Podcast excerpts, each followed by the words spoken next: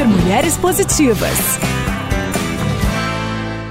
Olá, sejam bem-vindas, bem-vindos ao Super Mulheres Positivas. Eu sou a Naná Feller, mãe de dois e host desse videocast, que tem a intenção de ser um espaço afetivo e acolhedor com a sua maternidade.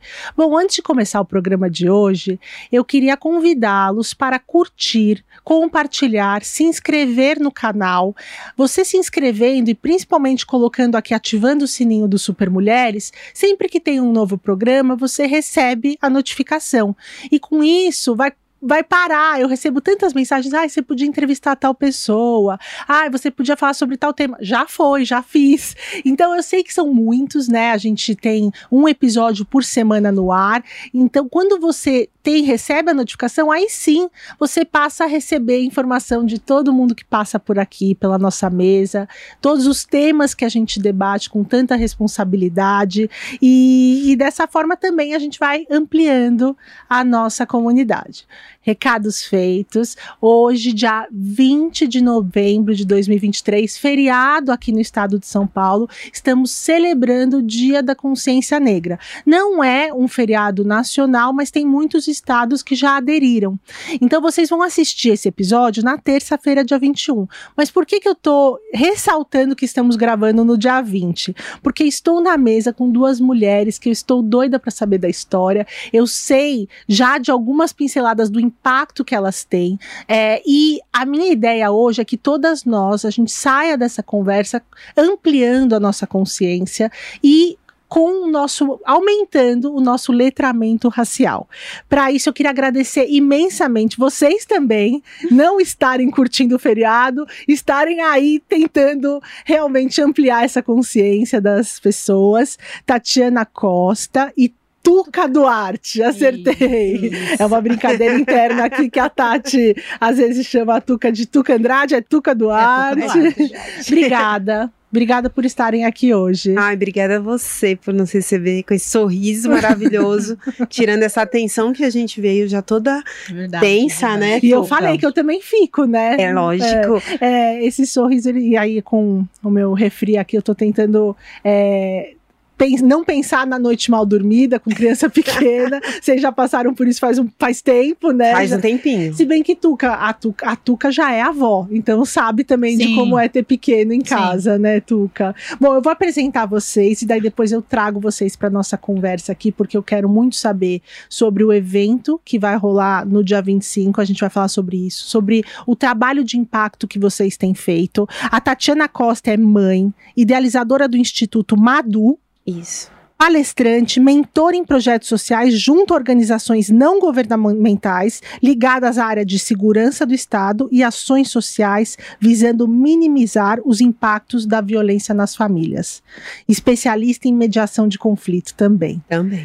E a Tu, que é mãe e avó, é líder comunitária, idealizadora do projeto Potência Feminina expressão periférica também, entre muitas outras coisas que a gente vai falar sobre isso hoje. Queria voltar para você, Tati, para você contar o que, que é o Instituto Madu. Como ele nasce? Tá. O Instituto Madu ele nasce na faculdade em um projeto, né? É, eu sou assistente social formada pela Uniítalo, né, que hoje tem o Polo Marte, que depois a gente vai falar sobre isso. Quando eu fui para a faculdade, eu tinha a intenção de desenvolver um trabalho onde eu fizesse a junção de gêneros, independente, porque eu estava me formando ali para atender homens e mulheres. E as pessoas elas já vêm com uma rotulação, né? Vou trabalhar com a política pública sempre voltada à mulher. Hum. E eu trabalhava como diarista, eu estava trabalhando como diarista, voltei a estudar aos 34 anos. E durante o ensino médio ali, voltando a estudar, e me perguntaram o que, que você vai, no que, que você vai se formar. Hum. Eu trabalhava para pessoas do judiciário, né, uma juíza e uma chefe de cartório. E elas falaram para mim assim: você não vai ficar trabalhando muito tempo na minha casa. Eu lembro como se fosse hoje. E aí eu peguei e falei assim: ah, por quê? Pensei, já vai me dispensar, né? hum. né? Geralmente me dispensavam do serviço doméstico, porque eu não tinha o perfil, o estereótipo que falam que é da empregada doméstica, né? Alta, bonita, falava bem, se portava bem. Então, não serve para trabalhar na minha casa. Tem muito Hum. isso também, né, para empregada doméstica. E ela falou assim: você não vai ficar muito tempo na minha casa. Passando isso, eu perguntei por quê. Ela falou assim: porque você é muito mais. Né? Você vai fazer muita coisa ainda, você tem que voltar a estudar, enfim, começou a me incentivar. Paralelo a isso, eu fui trabalhar na casa da, de uma juíza e ela falou a mesma coisa para mim. Você precisa voltar a estudar. Naquele período eu tava com uma filha de ia fazer um ano, a minha mais Uhum. nova. A mais velha estava com nove anos. E aí eu tive todos os problemas que se tem socialmente para uma mulher da periferia. Hum. Não tem quem ficar com as crianças. é, o serviço, para mim, tinha que ser trabalhar como empregada doméstica, né? Então, minha- minhas experiências eram no comércio, só que as portas estavam fechadas. Eu não tinha com quem ficasse minhas filhas. E Quando eu te perguntavam quantos anos tem sua filha mais nova, já se fechavam já as fechava portas. as portas. E aí eu falei pra assim, eu não tenho como voltar a estudar. Né? E aí ela falou assim: não, você vai voltar a estudar. E demorou três anos para elas eh, me convencerem a voltar a estudar, a entender que eu precisava voltar a estudar. E nesse período, elas falaram assim pra mim: você tem que escolher o que você vai fazer. Da família eu ouvia muito assim: ah, vai voltar a estudar para quê? Daqui a pouco você vai achar que pode fazer uma faculdade. Na mulher, nessa idade, não tem que voltar a estudar. Já passou o seu tempo, você tem que cuidar da sua família, tem que cuidar dos seus filhos. E eu fui para o EJA, né, estudar no período da noite, e foi uma correria. Quando eu decidi prestar o Enem, elas falaram assim: olha, se for a área do direito, seria ótimo, a gente pode te ajudar, né? Já tem estágio, enfim. Aí eu falei assim: ah, direito? Não, cinco anos? ah, não, não tenho paciência, mas sempre foi é, o caminho que eu gostaria de seguir. Uhum. E aí eu falei assim: ah, eu vou para a área social. Eu vou fazer serviço social porque a faculdade era na madrugada, era das 5 e meia às 8 e meia. Daria tempo de eu cuidar das minhas filhas e daria tempo de eu continuar trabalhando como diarista, que é o que eu tava. Então eu não ia perder. Uau, cinco e meia da, da, Da manhã. da manhã. É a, ainda tem, a gente fala que é a turma dos malucos, Tá, né? É isso. Das mulheres malucas. E aí eu fui A maioria da turma eram de mulheres? Só mulheres. Uau. Comigo só se formaram Hum. mulheres. E aí foi outra Ou seja, das Batalha. cinco e meia às oito e meia estudando. da manhã. Da manhã, aí ia direto pro serviço. Aí eu ia direto pro serviço, chegava no serviço por volta de nove e meia, porque elas colocaram como prioridade. Ou eu ia estudar à noite, né? Ou eu ia pela manhã. Se eu fosse pela manhã, eu ia perder meu dia. Hum. Aí eu falei bem assim, não, eu vou na madrugada, porque aí eu consigo ganhar dinheiro. E aí o, o empecilho começou quando foi a época do estágio. Porque aí eu tinha que abandonar o emprego, né? E ganhar o valor do estágio. Hum. Mas até chegar lá foi uma, uma batalha. E já essa atitude delas liberarem, entre aspas, essas duas horas para você chegar às 10 no, no serviço, no trabalho, já é algo que a gente não vê muito Não. dessas histórias. Né, eu, eu falo que eu sempre tive muitos anjos, né? Muitos anjos. Quando eu morava em Paraisópolis, quando eu estava por volta dos 12 anos, e eu fui fazer o ensino médio, que foi o técnico, para mim sair da comunidade já houve uma barreira, né? Eu sempre falo isso nas palestras que eu faço, que minha mãe escutou assim: para que que você vai fazer isso? Colocar, pegar o diploma dela para ela fazer ensino médio, ela vai engravidar, vai se envolver com alguém que não vale a pena, daqui a pouco tá com três, quatro filhos, estudar não vale a pena, enfim. E aí eu fui fazer o ensino médio, enfim, aí quando eu desisti, apareceu antes sempre falando, vai estudar, vai estudar. Boa comunicação, boa postura, enfim. E aí quando eu abandonei tudo para viver dentro de casa, para ser uma pessoa do lar, enfim, aquilo já me impedia, né? Tinha é, um impedimento social. Eu Hum. acreditava que eu não ia poder voltar mais. E aí eu fui passando dentro das dificuldades, é, eu fui passando por várias casas. Em todas as casas falavam a mesma coisa. Todas as patroas falavam o mesmo. Ou eu era dispensava, dispensada pelo meu perfil, ou ficavam comigo falando que eu teria que me empoderar para estudar. E quando elas falaram isso para mim, eu falei assim: meu Deus, o que, que vai acontecer? Mas bora lá, né? Vamos encarar. E elas foram anjos, sempre me colocavam. Eu não dirigia, elas me incentivaram a dirigir. É, Mulheres brancas. mulheres brancas, mas a uma nunca foi pobre na vida, vamos dizer, sempre teve uma condição é, de vida muito legal.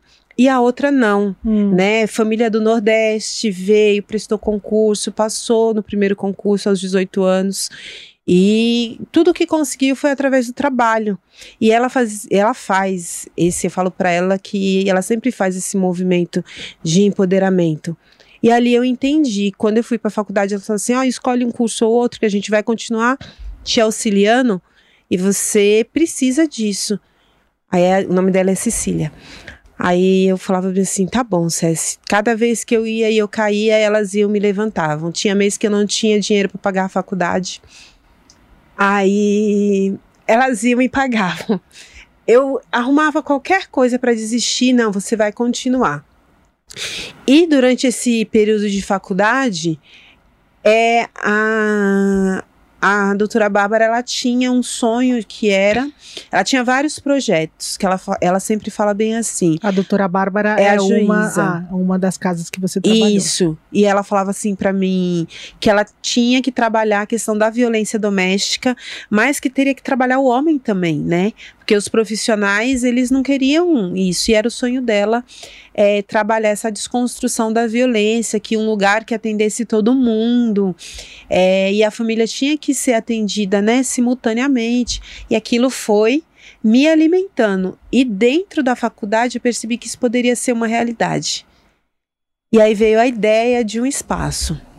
Mas uma ideia muito distante, né? E aí eu fui me capacitar, na verdade, para desenvolver trabalhos dentro do judiciário com homens. Então, foi inaugurado um núcleo que se chama Necrim, Hum. é, em Budas Artes, né? Eu tava morando já em Budas Artes. E esse núcleo ia trabalhar homem sim consciente também, que é essa desconstrução da violência em homens que estão respondendo por medidas protetivas. Porque é, começa com eles, né? Começa com eles. A- a- É. Todas essas mulheres envolvidas e se empoderando, mas se os homens não são convidados para isso, eles vão continuar re- Reproduzindo. reproduzindo e E vitimizando. o que a gente não entende, Nana, é assim, é que nós fazemos a educação dos homens, Hum, né? E dentro do serviço social, você aprende que não tem gênero, que socialmente a nossa construção ela é violenta. E a gente só replica. hum. Claro que tem o mais forte e o mais fraco, sempre vai ter. E com isso, quem leva a pior? A mulher Hum. Né? Mesmo que ela revide, ela sempre vai ser a mais prejudicada dentro de uma questão de violência. Sim. Só que a gente tem que entender que a violência, ela é muito ampla, né? Todos estão inseridos. Hum. E não adianta eu criar política pública só para a mulher, para a criança e para o idoso, do gênero feminino, e o masculino a gente deixar de lado. E, E aí, também, muitas vezes, principalmente na infância, foi vítima. É, Hum. E, e nós replicamos muito a questão da violência, Sim. né? Hoje a gente está falando do- da consciência negra, né? Hum. Estamos num dia assim maravilhoso para falar sobre isso, sobre a questão da violência. Lá atrás, a gente só fala da consciência negra de Zumbi, né? O nosso herói que libertou, mas ele tinha Dandara. Hum. Pouco se fala de Pouco. Dandara. Quando você pesquisa até no- rapidamente no Google sobre a data, né? Você só vê zumbi. Eu quero continuar com a Tati, mas antes vou chamar a Tuca para a roda, para gente, para nós três, né, se integrarmos. E eu quero falar muito ainda sobre o- a mediação de conflito com homens.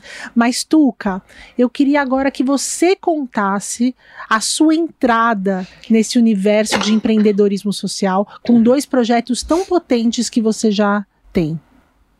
Bom, eu idealizei, né, a minha história de superação com potência feminina, que é um, um projeto de mulheres que fortalecem mulheres através das suas vivências. Hum, Dentro do potência, eu eu vi que tinha, tem mulheres que elas sabem fazer muitas coisas boas, né?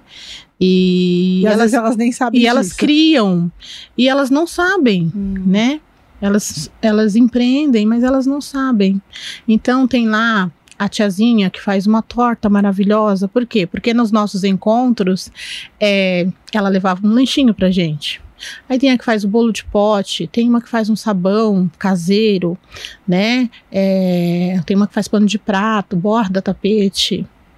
E aí eu falo, o que, que vocês fazem com essa maravilha, né? O que, que vocês fazem? Ah, eu só vendo para minha família, para meus vizinhos, mas ninguém conhece esse trabalho maravilhoso. Você precisa vender. Você precisa vender. Você é empreendedora. Não, empreendedora não. Eu falei, você é uma empreendedora.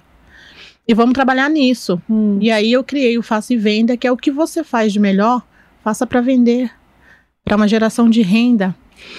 E aí as mulheres se apostaram nelas mesmas.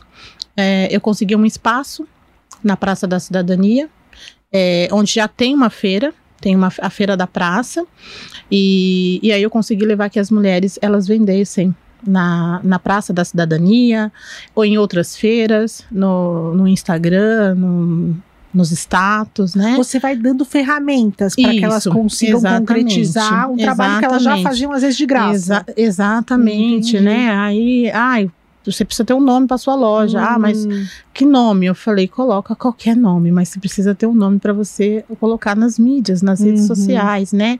Aí o nome, a maioria dos nomes são o nome delas mesmas, então é Delícia da Maria. hum. Sabe, elas colocam uns nomes assim, mas é uma identidade. Sim. E aí eu mesmo faço uma arte com o número de telefone, com o Instagram. Algumas não tinham Insta, Hum. aí eu também já dei uma cutucadinha, falei, você precisa ter uma rede social, porque é uma, é um, é um- uma, uma porta, né, Uhum. para suas vendas.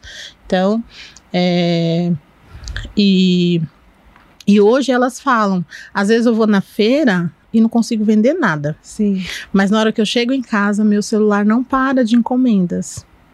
Né? Hoje Isso é um canal muito forte. é um canal né? muito forte. E são mulheres que são mães solo, são Hum. avós, né? Que já estão na terceira idade, não, não, não tá mais no mercado do trabalho. E elas conseguem ter essa renda, né? Então, e estamos aí com, com algumas mulheres já empreendendo e outras criando coragem.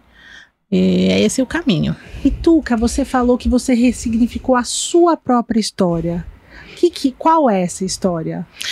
Eu sofri violência doméstica por mais de 10 anos e eu não identificava violência. Hum, Então eu achava que eu era errada, que eu estava fazendo errado, que eu era culpada e então eu sofri todos os tipos de violência, mas eu não sofria violência física. hum. Então eu não eu não entendia como violência, né? Até porque na minha casa, quando eu era criança, o meu pai agredia a minha mãe, a minha tia corria para casa dos da minha mãe porque o meu tio tava, chegava e queria bater na mãe, nos filhos, e era aquela confusão. Então eu, eu cresci com isso. Então Ou seja, se você via uma violência física, você falava, ah, eu não passo por isso. eu não passo por Uau, isso. É. Ainda bem. Então eu não passo por isso, Hum. então eu não entendia. E, e aí foi através de uma roda de conversa, né, que eu fui como líder comunitária para apresentar o projeto, que é o Tamo Junto Paraisópolis, que eu conheci é, os cinco tipos de violência. Hum. E aí eu fiquei pensando, eu já passei por isso. Eu Quais- vamos falar isso. sobre eles? Violência psicológica, violência, violência moral, Hum. violência sexual, violência patrimonial, Que é a financeira, né? que é a financeira, né? E por Então, fim, a assim, física. E por fim, a física, que eu não, não passava por isso, Uhum. então, então tá tudo bem. Sim. E então assim, é, sabe, a pessoa quebrar o som, bater porta, te humilhar, te denegrir, Uhum. né? Então tudo isso, te desvalorizar. Uhum. Essa dependência também patrimonial. Exatamente, exatamente. É, e, e aí quando eu, eu, eu fiquei sabendo dessas, dessas violências, eu falava, nossa, é grave o negócio, né? É, então, assim, eu perdi dois empregos, porque eu fiquei depressiva, né? Eu não tinha coragem, eu não tinha vontade, eu perdi a minha identidade. E eu não me, não, não me via mais, eu não me via mais como uma mulher negra, é, bonita, de favela, uma potência, sabe? Hum. Eu me via uma, uma insignificante, assim, sem Uhum. qualidade nenhuma. Que é o que, é o que eles querem, né? É Exatamente. o, o, o que faz, ele é essa, ali que ele quer chegar. Exatamente. Às vezes, às, às vezes sem essa consciência. Às vezes sutilmente. Às né? vezes Isso. sutilmente. É, eu me afastei da minha família e eu achava que a minha família que tinha se afastado de mim. Mas não, eu mesmo que me isolei. Eu tentei suicídio, né? Ahn, e quando eu tive acesso a essa rede de apoio, eu, eu passou um filme na minha cabeça desde lá da minha infância. Que é essa roda. Isso, Uhum, que foi essa, conversa. essa que foi essa roda de Foi, a- foi conversa o seu que teve primeiro foi acesso a algum tipo que de rede foi de um apoio. encontro de lideranças na, na comunidade, Tá. né? Foi um encontro de lideranças na Paraisópolis que foi, acho que no comecinho da pandemia, Hum. ou foi um pouquinho antes, Tá. não me lembro. Ah, é 2020. recente. 2020, né? Tá. Foi em 2020. E e aí eu fiquei chocada, né? O quanto eu era abusada. E aí eu quis sair disso. Só que eu não tinha força. Eu pensava em sair, mas eu não conseguia. E, e aí eu fui conversar com a minha mãe, né? Fui conversar com, com, com a minha família. Que sofreu violência E doméstica. fui conversar com a minha família e aí vem o apontamento, né? Hum. Ah, mas eu te falei, mas eu sabia. E não era isso que eu queria ouvir. E, e quando eu conheci essa rede de apoio, eu logo peguei o contato e, e aí eu, eu quis saber mais, né? No dia que eu tinha que apresentar, né? Eu fui justamente para representar a comunidade, para falar do projeto, né? Para falar do Tamo Junto Paraisópolis. E eu não consegui fazer a apresentação, não consegui falar nada, porque passou um filme na minha cabeça. E aí, no final, a Tati perguntou: e você? Ela tentou, né? Uhum. Puxar quem era eu, o que, que eu estava fazendo ali, quem eu representava. E aí, muito assim, engasgada, porque eu estava eu tava mesmo assim, chocada comigo, né? É, como eu me permiti. E, e aí eu falei um pouquinho, eu falei, olha, eu, eu acho que eu preciso de ajuda. E aí, quando eu falei isso, ela olhando nos meus olhos, ela falou assim: a gente vai te ajudar. Aí eu peguei o, eu peguei o, o flyerzinho e levei para casa. E aí eu liguei no outro dia. No outro dia eu já liguei.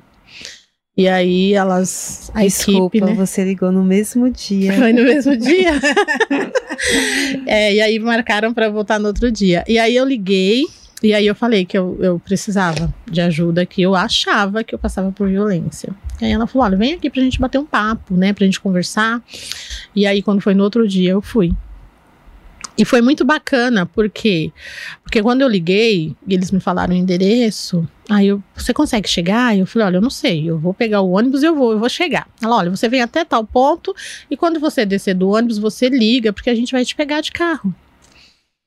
Eu achei tão acolhedor aquilo que eu falei, nossa, o povo nem me conhece, Hum. nem sabe quem, é, quem sou eu.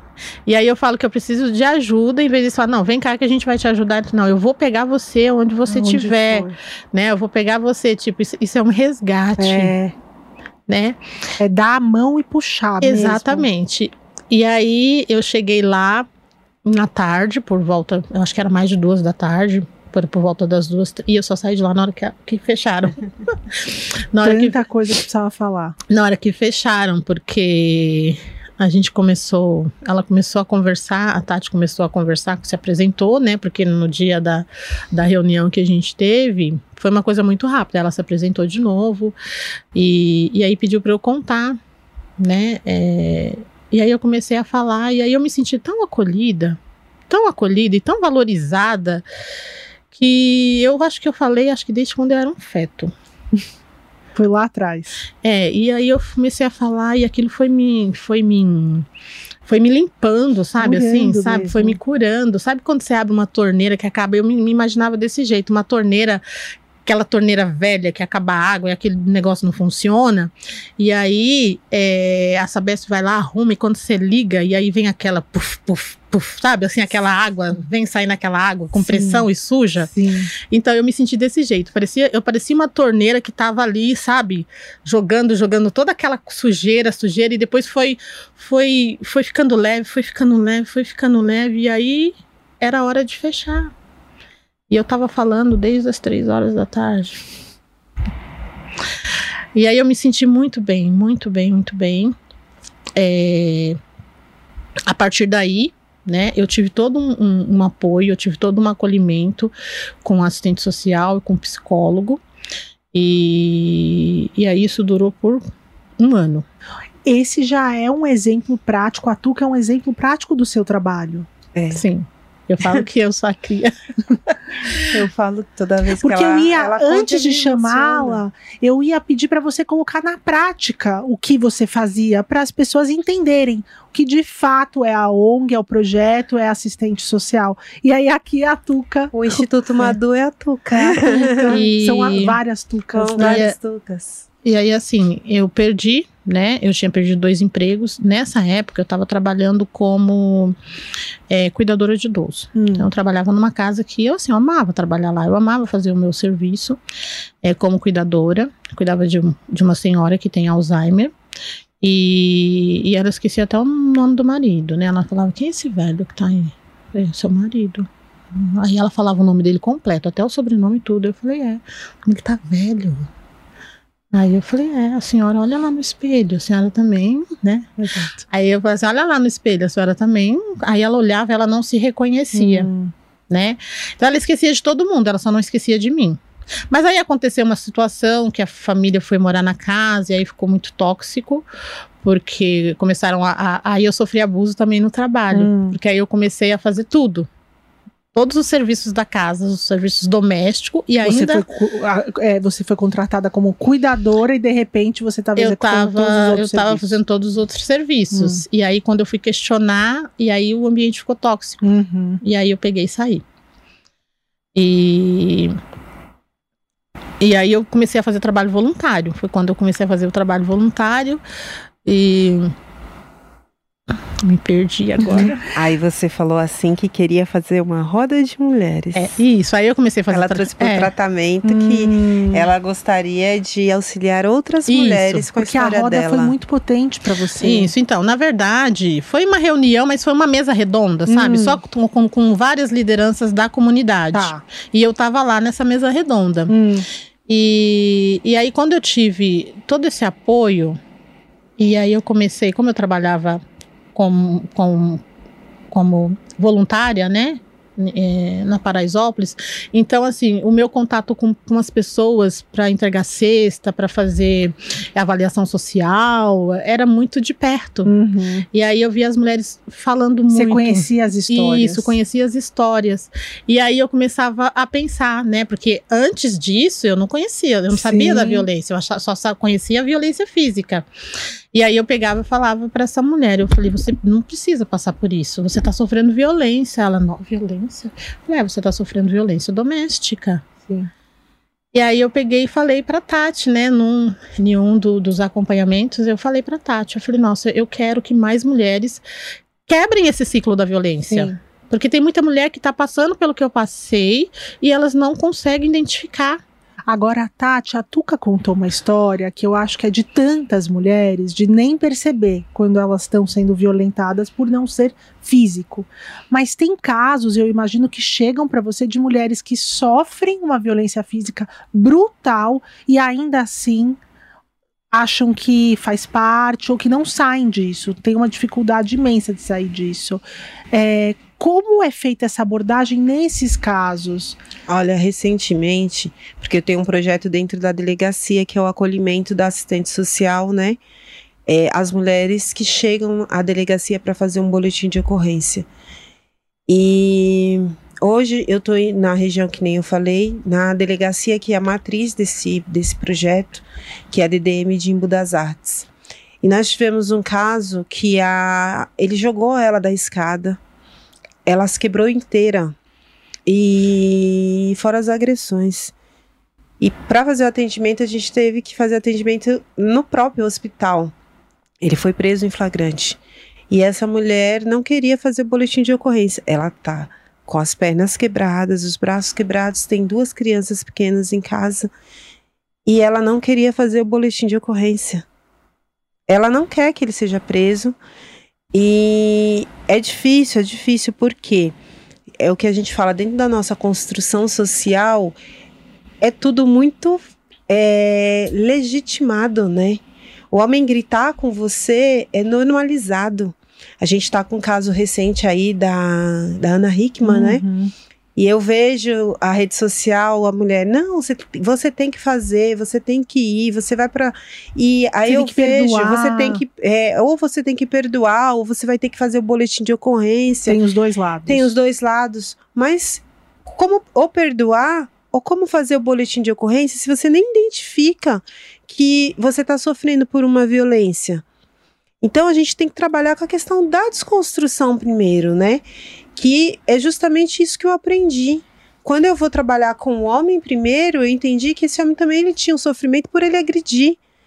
E aí justificava essa mulher não dar seguimento no boletim de ocorrência porque ela amava tanto e ela perdoa. E ele não vai fazer de novo. E nesse caso, você falou no amor, mas você falando que ela tem duas crianças em casa, se, esse, se essa pessoa, esse homem que traz o sustento, e aí ele vai preso, também tem, é tão, é tão é complexo. É, é muito amplo, né? Sim. Porque se você não se identificar como vítima, você não consegue se libertar e nem tomar outras decisões. A Tuca aconteceu isso. Outras mulheres têm uma dificuldade muito maior, vai anos, né? E não tem julgamento. Quando fala do atendimento do Instituto Madu e da a minha equipe, a gente não tem julgamento porque cada uma tem o seu tempo. Hum. E dentro da construção, a gente escuta assim, melhor com ele, é, antes com ele, pior sem ele, né? Nossa, mas ele é tão bonzinho para todo mundo, socialmente ele é o cara que é o príncipe, né? Eu falo aquela música do Roberto Carlos, esse cara sou eu. Hum. O cara que abre a porta, Ele o cara é um te, te monstro. aco- Não, Ele é. nunca é um monstro. Ele te acorda na madrugada com flores. Ele te liga o tempo todo. Ele. é, enfim, te elogia. Sim. E Eu como ouvi você vai uma- desconfiar? uma história, é um podcast, ela contando, uma moça contando sobre um estupro, que ela sofreu um estupro. E aí ela num- decidiu que ela ia confrontar o estuprador, porque era aquele estupro que ele acha que. Ela foi falando, não, não, não, mas eles tinham um certo relacionamento, não eram namorados, mas às vezes ficavam. Então ele não achava que ele tinha estuprado. E aí ele falava, mas eu não sou um monstro. Dela, não, monstros não estupram, homens estupram. E isso, isso. ficou muito marcado pra mim. Realmente, é, eles, a- eles imaginam algo. Ah, o monstro é o, o nível da crueldade num lugar que a gente não alcança. Isso tudo é alcançável. A gente É. tá chegando lá. E, né? a, e a violência doméstica, ela é sutil, né? Hum. Ela. Ó, não vai por aqui, vai por ali. Não, mas eu quero. Eu tô falando pra você que o caminho é esse. Por que, que você não segue o, tô- o que eu tô falando? Você é surda? Você é surda? Começa assim, né?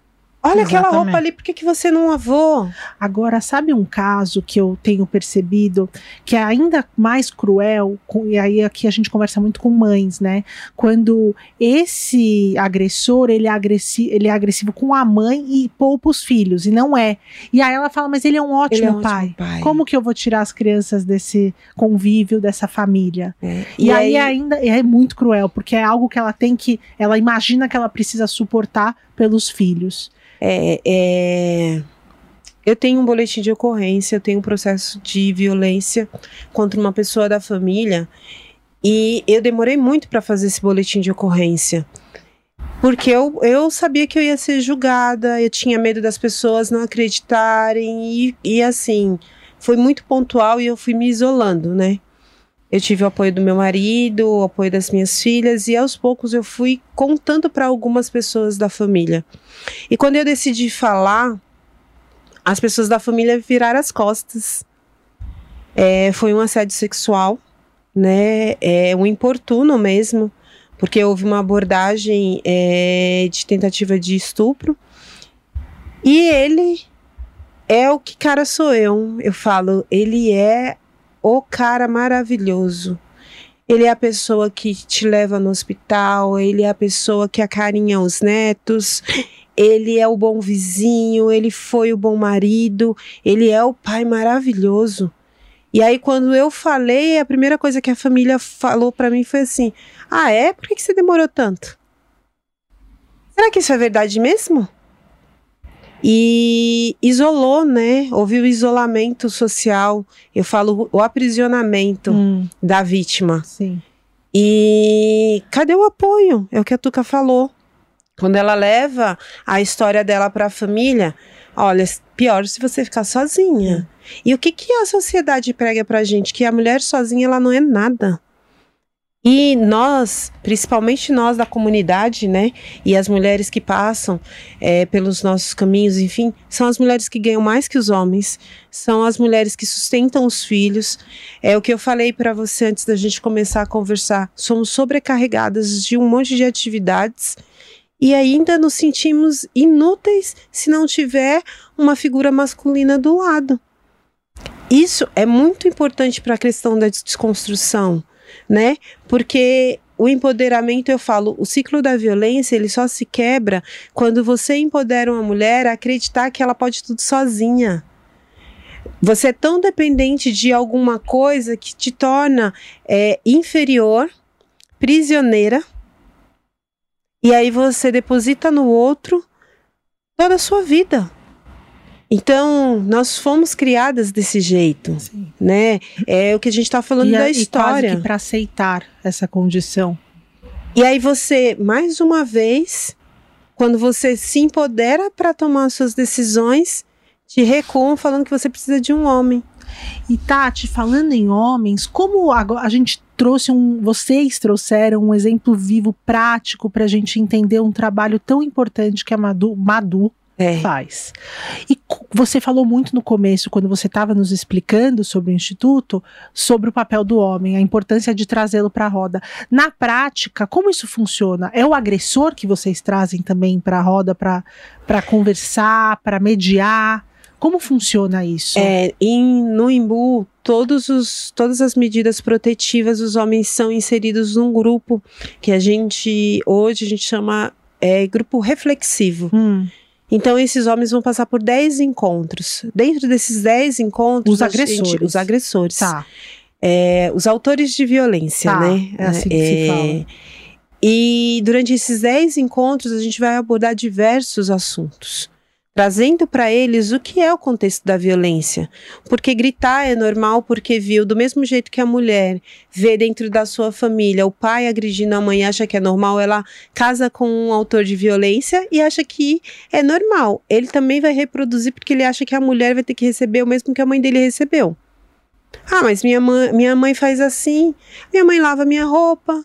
Eu cheguei eu- essa semana é, a avisa do meu marido e ela tem 80 e poucos anos. Então é permitido, né? Porque a gente já sabe toda a história que ela passou. Aí ela falou assim: ah, não se faz mais mulher como antigamente. Porque se fizesse, ele catava o cabelo dela, esfregava a cara dela na parede, queria ver se ela não ia fazer a comida.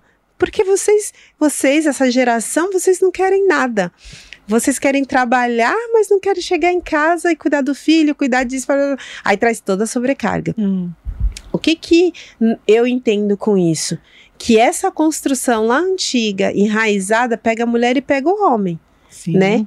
A mulher ficar na condição de vítima e o homem de ficar replicando. Sim. Então a gente tem que se reeducar. É o Sim. que eu falo da questão da Quebrar educação o ciclo de comportamental. violência não é, é muito pelo contrário, precisa quebrar do lado de lá. Do lado de lá. E quando você traz o homem para a discussão, Hum, O homem vem com frustração. O homem não chora, né? O homem reproduz todo tipo de emoção através de atos violentos. Aí eles gritam, eles chutam a parede, eles quebram.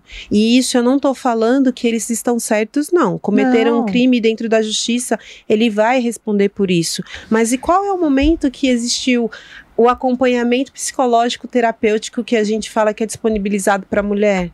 Em qual momento assim que só a punição vai fazer com que ele pare de replicar a questão da violência? foi uma forma que você encontrou de ajudar as mulheres, através também desses homens. Principalmente, porque essas mulheres elas não querem largar os homens. Hum.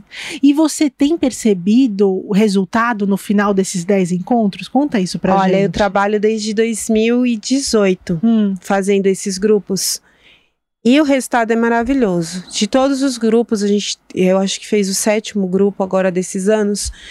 Só três homens é, reproduziram a questão da violência depois do trabalho que a gente faz. Uau! A gente tá falando em quantos homens, mais ou menos? A gente está falando em, em turma de 20 a 30 homens, 40 homens por ano sendo atendidos e desses 40, é, a gente desde 2018, não sou boa de conta não, Eu porque eu sou não, mais formada ou em humanas, vai, uns 200, uns mais 200, de 200. é, de Tá bom. 200 a 250 homens, Tá. três só reproduziram a questão da violência. Uau! Mas foram três que também não chegaram até o final, tiveram uma resistência Hum, né?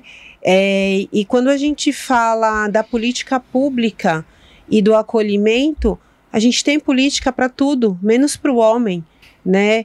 E como você quebra esse ciclo? Se a mulher, mesmo com o feminicídio aí em cima, ela também sofrendo a tentativa de feminicídio, porque ela acha que não foi, sim. e ele também acha que ele não queria matar, né? E quando mata, não, não, é- eu não queria chegar lá. Não, eu atendi Não um era uma rapaz. intenção. Era só É, dar uns é. tabefes. flagrante, assim. Ah. Ele assassinou ela e na hora chegou o caso pra gente. é, ele foi abordado, levaram pra delegacia. Ele não sabia que ela tinha sido assassinada, que ele tinha matado ela, Hum, na frente da criança de oito meses. E a preocupação dele era assim: onde ela tá? Ela tá bem, né? É, eu vou ficar preso? Esse atendimento eu não consegui fazer. Eu não consegui ouvir porque eu já sabia que ela tinha morrido. morrido. E, e ele estava todo preocupado em saber como que ela estava. E ele não sabia que ele tinha essa. E nem era a atenção dele. Sim. Então, dentro do- de uma emoção que você tem, você comete as piores loucuras, eu falo. E aí, o que, que vai acontecer?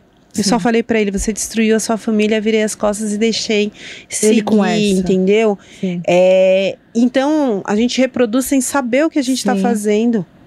E agora eu queria entrar um pouquinho na em vocês como mães, como avós de mulheres. É, você, eu sei que você tem duas filhas. Tuca, você tem quantos filhos? São três filhas. São três filhos e Hum. uma menina. Uma menina e dois meninos. Dois meninos. Então, Tuca, como é pra você, ainda mais agora, depois de 2020, onde você se empoderou da sua história, das suas habilidades, é, atravessou esse desafio e começou, inclusive, a nomear pelo que você passou. Eu, eu estive no- na, na comunidade, na Paraisópolis, entrevistando uma mulher e ela falou: nós mulheres aqui da comunidade, a gente nem pode ter depressão. A gente nem. é, a gente é julgada, inclusive, quando a gente tem, né? E você chegou nesse lugar de falar assim: não, eu estou mal e eu preciso de ajuda. A partir dessa iluminação, vamos dizer assim, né? Dessa conscientização. co- Como que você passa também para os seus filhos homens e para sua filha mulher essa essa questão de gênero e também racial? Você hoje tem tido conversas diferentes do que você tinha há três anos? Sim. Sim, porque a gente não conversava, Hum, né? Então, assim, e acontece muito na, na, na- eu vou dizer, nas comunidades, né? É, da família não ter muito esse negócio de conversar, tá. né? É, embora moram todo mundo em, em casas pequenas, às vezes com um quarto, uma família de cinco pessoas numa casa com um quarto, um banheiro, mas não, não conversam entre si. E na minha família não era diferente Hum, né? Não era diferente. Então, é, eu comecei a conversar muito com meu filho depois que ele fez 18 anos, tá. né? É, com a minha filha também, quando a gente começou a ter mais, assim, mais amizade, né? Como deixar de ser mãe, filha, para ter mais amizade para conversar, foi logo que ela se casou, depois ela foi embora para Alemanha. Hum, Né? Então a gente não não se fala muito, mas eles me apoiaram muito Tá. me apoiaram bastante e, e, assim eles me veem assim de uma maneira que nossa né parece assim querem soltar foguete porque veem em mim é, algo que eles já queriam ter visto há muito tempo né então eu acho que o nosso diálogo é mais assim de de olhar mesmo, de, de satisfação, Orgulho. de né? orgulho, exatamente, de orgulho. E tem um lugar que o, o- o que vocês duas estão falando dessa, de replicar o que eles veem dentro de casa. Uhum. E aí você quebrou isso, né? Você falou, Sim. a partir daqui não mais. Então, eu imagino que para eles também o que era normalizado, eles estão falando, opa, aqui não, Sim. né? Aqui. Então, isso já é também uma forma, você vê isso, Tati, uma forma da próxima geração começar a questionar esse modelo e essa, esse replicar da violência. As minhas filhas sempre estão comigo. Hum, todos os lugares. Se eu tô na delegacia, estão trabalhando comigo. Eu no judiciário, elas pequenininhas, eu colocava as cadeiras para elas ficarem. Minha filha começou a trabalhar, eu acho que eu falo para ela que aos 14 anos, nas oficinas que eu fazia. Então, ela mesma fala para mim, mãe, você tá sendo violência, violenta. hum, Mãe, olha como que você tá falando. Então lá em casa, o policiamento é o tempo todo. e aí fala assim, não, é, mas você não comete, é porque as pessoas olham pra nós, né? Ai, vocês passaram, vocês são as mulheres maravilhas, né? Uhum. Falta só a capinha pra gente sair voando, né? Exatamente.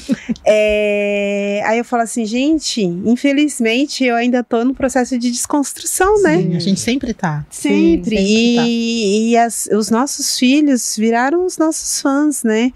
E, e as meninas, eu falo que elas têm tudo para não aceitar uma questão de, de, de ser violentada. uhum, Mas a gente não tem como evitar isso. Nós somos mulheres. Elas têm a pele branca, igual a sua. hum, Meu marido, ele é branco. hum. Então, o preconceito para elas é 10 vezes menos do que o que eu passei. E o que eu passo, mesmo eu estando na situação em que a gente está hoje, tanto eu quanto a Tuca de liderança, as pessoas olham para a gente com. A gente sabe que dependendo do lugar que a gente vai, é um olhar meio assim, nossa, pretas, Hum. periféricas. Hum. Será que tem conteúdo? Eu falo que há um ano atrás, é, o, meu, eu- o que eu falei para você, você falou assim, ah, então é, aprendendo a aprender, é, empreender agora? Sim, porque com toda essa bagagem que eu tinha e tudo que eu fazia, é, sendo coordenadora de projetos, escrevendo projetos, atuando à frente deles, a colocação que me davam era só a assistente social. Hum. Então, eu não era capaz para gerir, eu não era gestora, eu não era empreendedora, eu não era palestrante, eu só era uma pessoa que estava sendo paga para fazer aquilo. Então, a mão de obra barata, né? A faculdade que não foi de qualidade. Sim.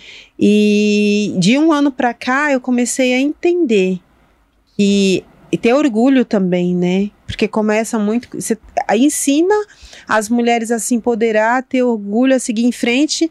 E qual é o lugar que você se coloca? Qual é o valor que você dá ao seu trabalho? Eu não dava, né? Eu não dava valor ao meu trabalho. Uhum. Então, com isso, faz com que minhas filhas também entendam o lugar que eu tô, Sim. né? A gente falou muito aqui sobre a violência de gênero. Eu queria, principalmente, por conta da data de hoje, falar sobre a violência racial.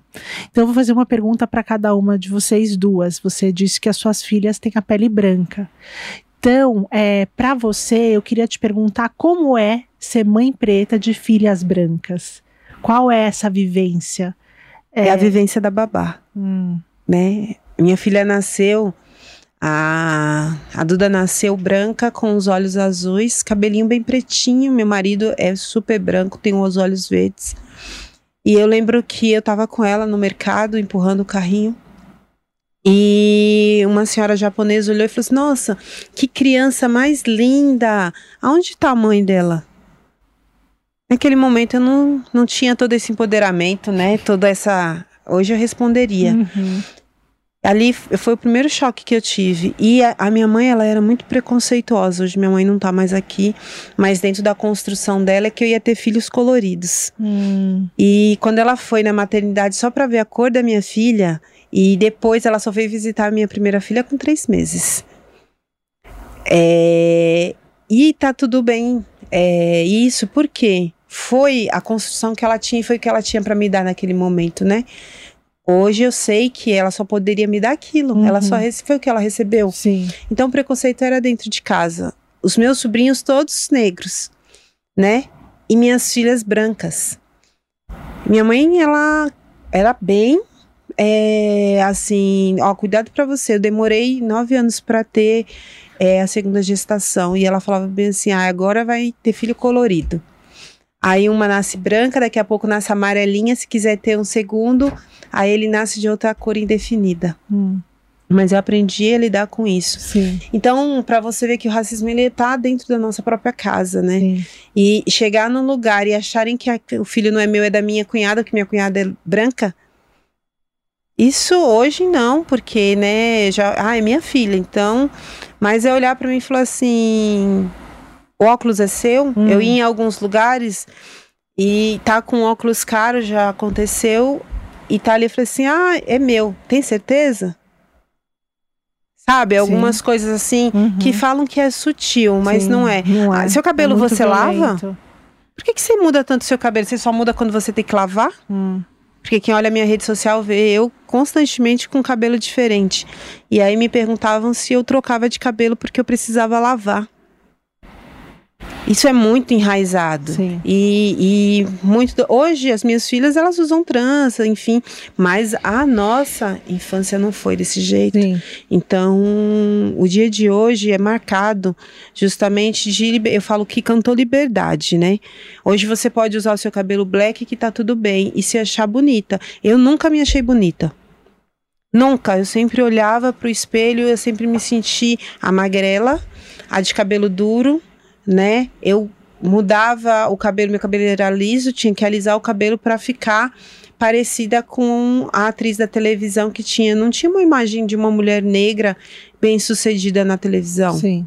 Hoje tem, né? E que a gente caminhe para cada vez mais espaço, né? É, é isso. E para você, Tuca, a É. pergunta que eu queria fazer é como é no Brasil, que é um país extremamente racista, ser mãe e ser avó de crianças pretas? Olha, é, é um desafio. É um desafio. Ah, a minha filha sofreu, né, preconceito no trabalho. Eu já sofri preconceito também. Antes de trabalhar como cuidadora, eu era doméstica, trabalhava como doméstica. E uma vez é, eu fui fazer uma entrevista e ali perto do Paraisópolis, numa mansão ali do Morumbi.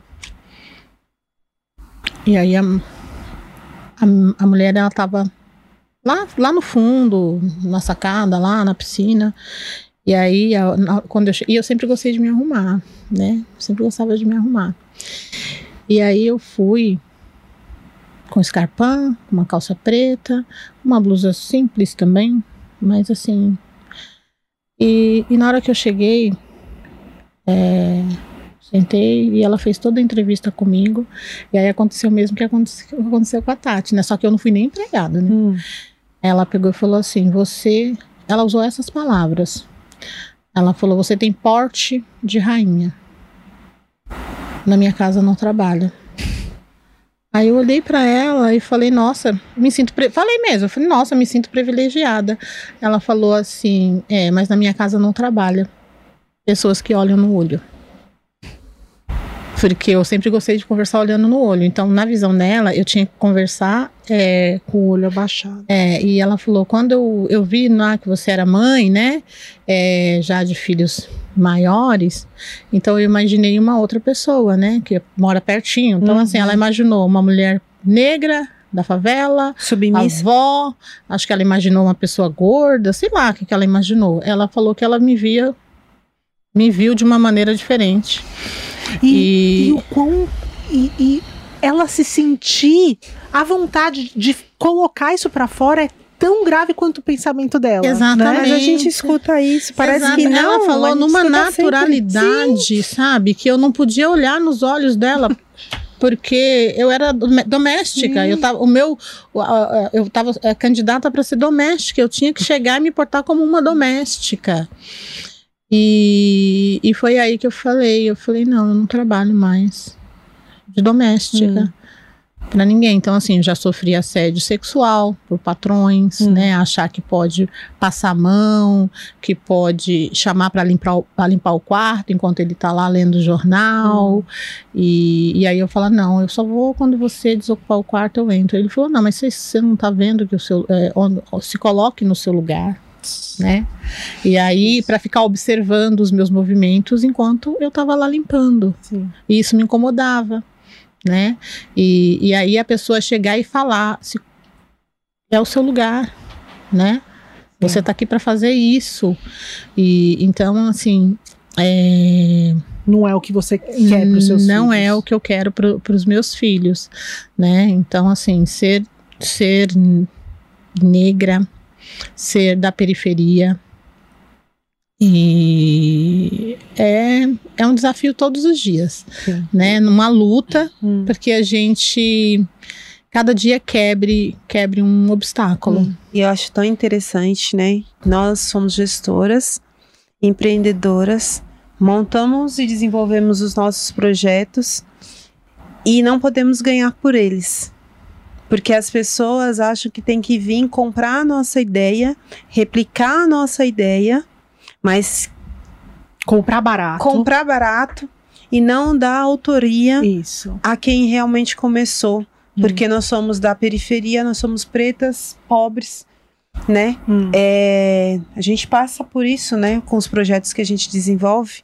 Sim. Então a pessoa chega e fala bem assim: ah, tá, a gente vai estruturar o seu. Porque é assim, né? O nosso projeto dá certo, mas não tá dando certo. Hum. Aí fala assim: olha, é, a gente vai estruturar o E seu trabalho e volta. Sim. Eu tive esse, esse problema, né? Tô Sim. tendo com o trabalho da delegacia. É assim, não, é, a inspiração é da Tatiana, mas quem é, estruturou o projeto fomos nós. Hum. Aí eu falei assim, é cara pálida, né? Caraca, a inspiração é minha, mas eu não tenho qualidade para nada. Não estudei, não tenho qualificação. Sabe que é, hoje de manhã o meu marido falou: ai, mas você vai perder o feriado, escândalo, né? Você vai perder o feriado com as crianças tal. E na verdade eu ganhei, né? Essa hora que a gente passou juntas, eu já sabia que eu ia sair daqui com mais conhecimento, com mais. é, você fala em inspiração, mas é isso, mais inspirada com essa vontade de fazer junto. É importante, sim, pessoas brancas reconhecerem seus privilégios e, a partir disso, executarem, fazerem algo por isso. Por exemplo, uma das coisas que eu posso fazer como comunicadora é abrir espaço para líderes como vocês falarem sobre o projeto de vocês. Infelizmente, a gente tem um horário, porque a gente vai batendo papo, mas estaremos juntas no sábado. Sábado. Então eu queria que você falasse sobre esse evento para a gente encerrar o nosso papo. Sábado vai ser o primeiro evento de empreendedorismo das mulheres da comunidade, que vai, tem vários trabalhos e projetos, né? É, no Polo Marte. É uma oportunidade única, eu falo, que nós, como mulheres pretas, de valorização do nosso serviço e de outras pessoas que estão lá. A ideia é que esse projeto ele se expanda para 2024 de uma forma assim que a gente não tem noção. Mas a gente quer todas as mulheres empreendedoras no dia 25 lá no Polo Marte, mostrando o seu trabalho e escutando mais cinco mulheres e o Correio, que vai estar lá palestrando e falando sobre o que é o empreendedorismo fora da comunidade, que todas as mulheres da comunidade de Paraisópolis vão poder expandir o seu trabalho, mandando ele para todo o Brasil.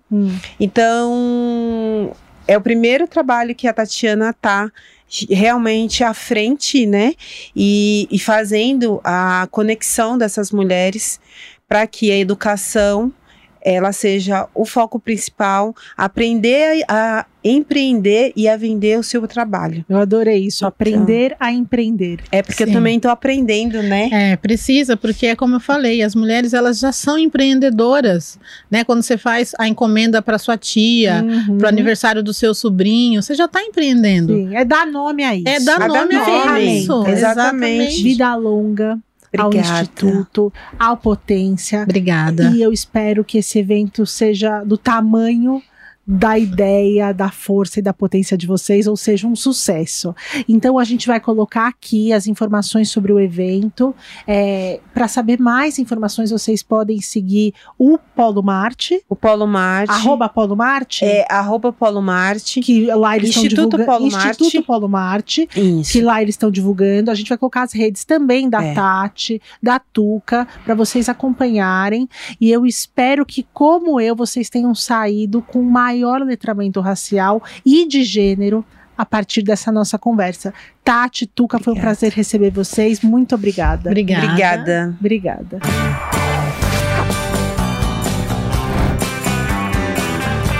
Super Mulheres Positivas. Realização Jovem Pan News.